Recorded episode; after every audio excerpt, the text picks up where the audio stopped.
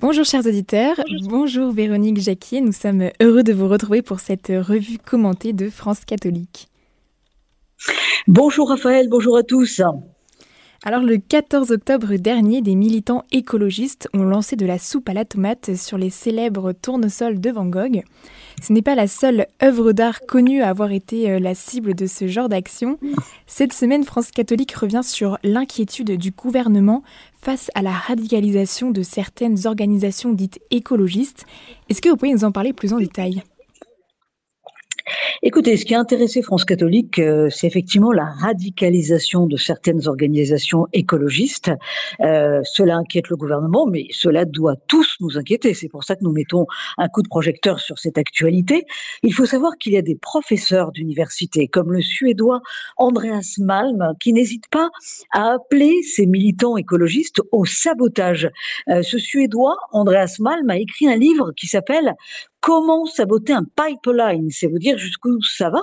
Et donc son but, bah, c'est d'inciter les militants au nom de l'urgence climatique à passer à l'action sans s'interdire donc la dégradation de biens, sans s'interdire le sabotage. On a vu ça par exemple hein, sur le site de Sainte-Soline il y a un peu plus d'un mois, euh, quand euh, il y a eu de, de gros affrontements entre les policiers et des militants. Ils étaient venus, ces militants, pour saccager, pas, pas simplement pour manifester. C'est plus de la manifestation.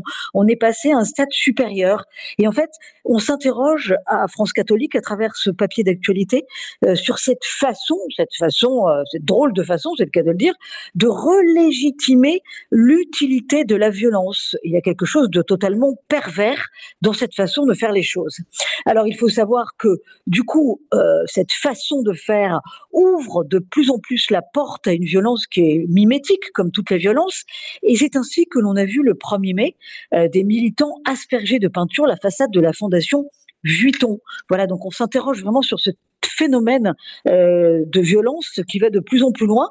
Alors, on se demande aussi dans France Cato, euh, bien entendu, le code pénal sanctionne ces actions. Euh, bien entendu, le ministre de l'Intérieur, Gérald Darmanin, euh, a dit qu'il allait dissoudre, vous savez, par exemple, le fameux mouvement Les Soulèvements de la Terre, qui ont été justement à l'origine des dégradations et des, des affrontements avec les policiers à Sainte-Soline. Mais bon, pour l'instant, on ne voit rien venir. Donc, il y a urgence quand même à prendre très, très au sérieux cette montée de la violence et cette façon surtout de relégitimer j'insiste là-dessus, l'utilité de la violence. Voilà, la radicalisation de certaines organisations écologistes. Il y a, vraiment une, perversion dans ce qui est en train de se mettre en place et, les catholiques doivent être vigilants quant à cette forme de radicalisation. Autre sujet d'actualité, nous avons euh, déjà eu l'occasion il y a quelques semaines d'évoquer euh, le triple jubilé euh, concernant le bienheureux Vladimir Gika cette année. Parce que cette année, nous, fêtons les 150 ans de sa naissance, les 100 ans de son ordination et les 10 ans de sa béatification. Alors à cette occasion, le diocèse de Paris a fait venir ses reliques et il est possible d'aller les vénérer depuis le 6 mai dernier jusqu'au 16 mai prochain. France catholique revient cette semaine sur cette figure finalement peu connue en France. Est-ce que vous pourriez redire à nos auditeurs qui il était et quel héritage il nous a laissé? Alors euh, oui, c'est important, Raphaël, hein, de faire un numéro euh, où on lui consacre une large part, parce que ça reste une figure méconnue. Mais c'est une très très grande figure, monseigneur Vladimir Guica. Et en plus, il a une vie digne d'un roman. C'est un prince roumain, c'est le petit-fils du dernier prince moldave d'Europe. Il est donc cousin des plus vieilles et grandes familles européennes, cousin des, des plus vieilles dynasties européennes. Donc il a un sacré carnet d'adresses. Il est né orthodoxe et il s'est converti à la foi catholique euh, et il a été ordonné prêtre il y a donc tout juste son temps, à l'âge de 50 ans, à Paris, en la chapelle Saint-Vincent de Paul. Alors, c'est intrigant quand même d'être une aussi grande figure et de, s'être converti à, à, seulement 50 ans, si j'ose dire. Eh bien, il faut savoir qu'il s'est converti en fait au catholicisme à l'âge de 29 ans, en 1902. Mais sa mère était une grande princesse moldave. Elle avait aussi du sang russe et français. Et tenez-vous bien, elle a demandé une audience à Pidis. Pourquoi? Pour dire non, non, non, je ne veux pas que mon fils se convertisse au catholicisme. Il y avait presque un intérêt politique. C'était inacceptable pour une grande famille roumaine orthodoxe d'avoir ainsi une conversion au catholicisme. Et figurez-vous que le pape l'a compris. Il a compris que ce n'était pas le moment. Donc il a respecté le vœu de cette maman. Il a respecté ce tempo. C'est quand même incroyable en soi, hein, déjà, cette histoire. Et euh, c'est ainsi que monseigneur Vladimir Guica euh, ne sera ordonné qu'à l'âge de 50 ans. Mais alors, quand il va être euh, prêtre, ça va être un prêtre vraiment exceptionnel. Il va passer des heures à confesser, il va pleurer sur les péchés des gens qui viennent vraiment le voir, et on lui attribue 2500 conversions. Et puis, euh, il faut aussi savoir quand même que puisque jusqu'à 50 ans, il n'était pas prêtre, euh, le pape l'a exhorté à être un missionnaire laïque et à être un diplomate au service du Vatican, justement à cause de son carnet d'adresse. Eh bien, le pape Pidis lui a dit, mettez votre carnet d'adresse au service de l'Église. Alors vous imaginez, ça a été aussi une grande saga. Il a parcouru le monde et il était tellement inclassable qu'il était l'ami d'intellectuels comme Paul Claudel ou François Mauriac, euh, du couple maritain aussi qu'il était l'ami des pauvres et qu'il vivait, par exemple, dans un bidonville à Villejuif. Et l'hiver, il faisait tellement froid et il vivait dans des conditions de pauvreté telles que quand il se levait le matin, il avait de la givre, le givre collé coller ses paupières. Vous imaginez quand même, voilà. Donc un homme quand même euh, d'une incroyable richesse dans sa charité envers les pauvres et sur France et dans France catholique, pardon, on insiste euh, sur sa dimension et sur son testament spirituel, à savoir que son ancrage, c'était bien entendu la messe, mais aussi que il avait tiré de son expérience spirituelle une théologie du besoin, une liturgie du prochain, c'est-à-dire qu'il voyait vraiment le Christ dans la misère d'autrui, euh, pas seulement dans l'acte charitable, mais vraiment par la charité pratiquée par amour et avec humilité, eh bien, le Christ bienfaiteur rejoignait le Christ souffrant pour se réintégrer dans un Christ victorieux. Voilà, pour lui, tout ça avait vraiment, vraiment beaucoup, beaucoup de sens de se donner euh, ainsi aux autres. Et puis, alors, n'oublions pas euh, cette dimension de martyr, en martyr du communiste, hein, puisqu'il était roumain. En 1939, en fait, il se trouve qu'il est en Roumanie quand la guerre éclate, il décide de rester dans le pays. Il sait très bien ce que cela veut dire. Il sait que euh, c'est une façon, euh, sans doute, d'aller vers le martyr parce qu'il sait qu'à la clé, il va y avoir des persécutions religieuses et il ne va pas être épargné. Mais il a voulu répondre à toutes les détresses de son pays. Il a voulu rester aussi auprès des communautés religieuses qui ne pouvaient pas, euh, bien entendu, fuir et qui acceptaient leur destin, là encore, de martyr. Et alors, c'est ainsi qu'il a été arrêté à l'âge de 79 ans pour trahison et espionnage au profit du Vatican. Il a été torturé pendant 18 mois euh, il a eu encore, on raconte ça dans France catholique, il a eu encore la force de, faire prier les prisonniers. Il y a vraiment de très belles pages qui témoignent de, de ce martyr absolument incroyable. Et c'est ainsi qu'il meurt à 81 ans après une agonie de 11 jours. Il est donc mort le, 16 mai 1954. Euh, hein. c'est pour cela qu'à Paris, on peut vénérer ses reliques jusqu'au 16 mai. Et il sera donc béatifié en 2013 par le pape François à Bucarest. C'est vraiment une très très belle figure à découvrir dans France catholique. Le bienheureux euh, Vladimir Guica étant roumain, euh, France catholique en profite également pour parler du contexte religieux actuel en Roumanie. Comment s'est développée la religion chrétienne dans ce pays et où en est-elle aujourd'hui? Alors c'est très intéressant, Raphaël, parce que la Roumanie a été évangélisée au IVe siècle. Alors au départ, ça s'appelait pas la Roumanie, ça s'appelait la Dacie. Euh, et euh, la Dacie fut donc évangélisée par l'apôtre Saint André, euh, puis par Saint Nicétas. Et évidemment, le pays a été dans l'orbite de Byzance.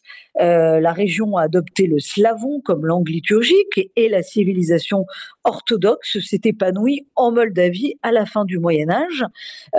Voilà, c'est ainsi qu'il y a évidemment cet ancrage très très orthodoxe, hein, parce que sur 21 millions de, de Roumains, il y a 85% qui se déclarent orthodoxes 5% catholiques et 5% euh, protestants. C'est d'ailleurs le seul pays de langue latine en Europe de l'Est euh, qui est le seul pays latin, donc majoritairement orthodoxe. C'est aussi, on l'oublie trop souvent, le pays avec la Pologne euh, qui est le plus religieux d'Europe. Et depuis 1865, il y a aussi une singularité pour cette Église orthodoxe, c'est qu'elle est devenue autocéphale et elle est même gouvernée depuis 1925 par le patriarche de Bucarest en relation avec le patriarcat de Constantinople. Donc il y a vraiment une singularité de cette église. France catholique, on a voulu vraiment mettre un coup de projecteur sur le vrai renouveau chrétien qui habite ce pays depuis la chute du communisme en 1990. Alors, ça se traduit comment? Eh bien, ça se traduit parce que, bien entendu, pourquoi cette résurrection quelque part de, la ferveur religieuse? Parce que c'est un pays qui a connu là aussi le joug communisme. Alors, il y avait évidemment euh, des milliers d'orthodoxes euh, qui ont euh, été collabos, mais il y a aussi des milliers et des millions qui ont été emprisonnés et des milliers torturés et qui sont allés jusqu'à la mort.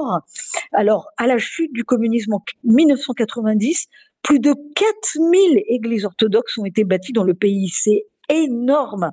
Il faut savoir que les vocations monastiques ont explosé à partir de 1990.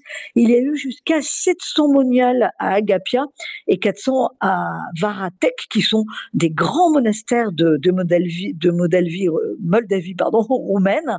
Et puis alors là, il y a quelque chose de très symbolique, signe d'un changement d'époque, la construction de la grande cathédrale nationale orthodoxe sur le terrain, souvenez-vous, je ne sais pas si vous voyez euh, à quoi je fais référence, euh, euh, au gigantesque palais de Ceausescu. Eh bien, sur le site de ce gigantesque palais de Ceausescu, on est en train d'achever la construction de la grande cathédrale nationale orthodoxe. voilà, c'est vraiment tout un symbole de, de voir ce pays et la façon dont il accompagne finalement son renouveau religieux et sa grande ferveur spirituelle, euh, ça fait chaud au cœur par les temps qui courent, Raphaël. Et en plus du bienheureux Vladimir Gika, euh, la Roumanie compte aussi d'autres belles figures chrétiennes comme euh, l'auteur Virgile Georgiou, qui a écrit le livre La 25e heure et qui est présenté dans la revue de cette semaine. Pourriez-vous nous en parler plus en détail? Oui, alors cet auteur, euh, Virgile, euh, Georgiou, il est surtout connu pour un livre qui paraît en 1949 qui s'appelle La 25e heure. C'est un peu euh, le Bernanos roumain. il ne dit pas qu'il y a d'un côté à l'époque le monde libre et de l'autre l'enfer communiste, hein, puisqu'on est au sortir de la guerre. Il dit qu'il y a avant tout un monde asservi par la technique, soumis au matérialisme, qui est en train de se construire sans Dieu et qui court donc à sa perte. son chemin de vie est aussi singulier, c'est pour ça qu'on a voulu lui rendre hommage dans France catholique. C'est le fils d'un prêtre orthodoxe qui est né en 1900. Il est né en 1916. Il renonce au séminaire parce qu'il n'a pas assez d'argent. Il vit de petits emplois en 48, en 1948, il s'installe en France et c'est ainsi qu'il publie la 25e heure qui sera mondialement euh, traduite dans, donc dans, plusieurs langues. La 25e heure, c'est une très jolie expression. Hein. Ça veut dire l'heure qui suit la fin du jour, celle qui survient quand, celle qui survient quand tout est accompli et, et dans laquelle on ne peut rien changer. Voilà, donc c'est c'est aussi un mode contemplatif pour décrire le monde d'alors. Il faut savoir qu'il a été euh, Virgile Georgiou ordonné prêtre orthodoxe à Paris en 1963 et il a cette très très belle expression sur laquelle on s'arrête dans France catholique, à savoir la préoccupation unique de ma vie a été le voyage au ciel. Alors je vous incite vraiment à lire ce très beau papier euh, consacré à cet écrivain roumain. Et euh, cette semaine, pour terminer dans la rubrique Le Tour de France des sanctuaires Mario, France catholique nous parle de Notre-Dame de Péragude en Lot-et-Garonne.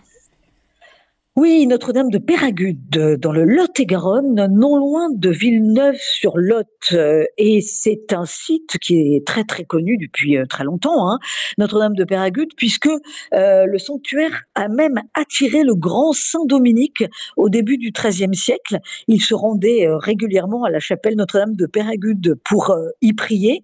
c'est un sanctuaire aussi qui a connu une page de l'histoire de notre pays, puisque en 1212, Simon De Montfort, qui est quand même la principale figure de la croisade contre les albigeois, euh, s'y est aussi arrêté euh, pour prier.